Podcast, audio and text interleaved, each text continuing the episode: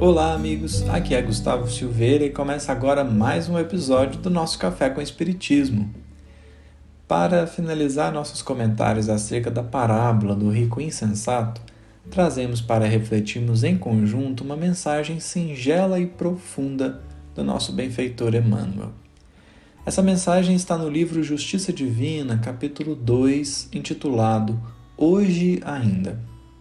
No final das contas, o que queremos concluir aqui, a fim de que as nossas reflexões nos sejam sinceramente úteis, é que a vontade de reter o recurso material não deve adiar o início da nossa tarefa no bem assim como a doação irrefletida pode atrapalhar o investimento que podemos fazer nos serviços que prestamos ao próximo e a nós mesmos.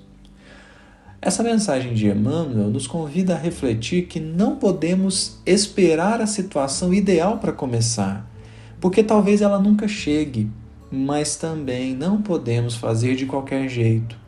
É preciso, ao mesmo tempo, fé e propósito iniciativa e direção, porque do contrário, talvez acabaremos em frustração. Assim escreveu o benfeitor: Não esperarás pela fortuna a fim de servir à beneficência. Muitas vezes, na pesquisa laboriosa do ouro, gastarás o próprio corpo em cansaço infrutífero.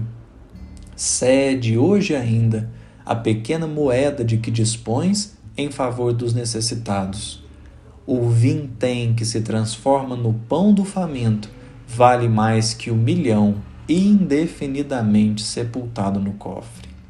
Mas ele prossegue e diz assim: Não requestarás a glória acadêmica para colaborar na instrução. Muitas vezes, na porfia da conquista de lauréis para a inteligência, desajustarás debalde a própria cabeça. Ampara hoje ainda o irmão que anseia pelo alfabeto. Leve explicação que induz alguém a libertar-se da ignorância vale mais que o diploma nobre guardado inútil. Não exigirás ascensão ao poder humano a fim de proteger as vidas alheias. Muitas vezes, na longa procura de autoridade, consumirás em vão o desejo de auxiliar. Acende hoje ainda para essa ou aquela criança extraviada a luz do caminho certo. Pequeno gesto edificante que incentiva um menino a buscar o melhor vale mais que a posição brilhante sem proveito para ninguém. Não solicitarás feriado para socorrer os aflitos, muitas vezes reclamando tempo excessivo para cultivar a fraternidade, perderás improficuamente o tesouro dos dias. Estende hoje ainda alguma palavra confortadora aos companheiros que a provação envolve em lágrimas. Uma hora de esclarecimento e esperança no consolo aos que choram vale mais que um século de existência amarrado à preguiça. Não percas ocasião para o teu heroísmo, nem aguarde santidade compulsória para demonstrações de virtudes Comecemos a cultura das boas obras hoje ainda, onde estivermos, porque toda migalha do bem, com quem for e onde for, é crédito acumulado ou começo de progresso na justiça de Deus. Que a nossa vontade de acumular, portanto, não nos impeça de fazer o bem, assim como a doação irrefletida também pode impedir.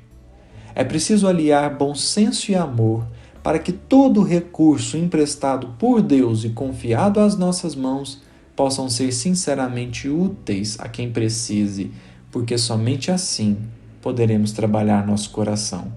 Como muito se diz por aí, não importa tanto a obra que é feita no mundo, porque o que verdadeiramente importa é quem nós nos tornamos enquanto fazemos a obra. Se agirmos com consciência voltada para o bem, caminharemos com mais segurança. Que Jesus nos fortaleça sempre. E até o próximo episódio do Café com Espiritismo.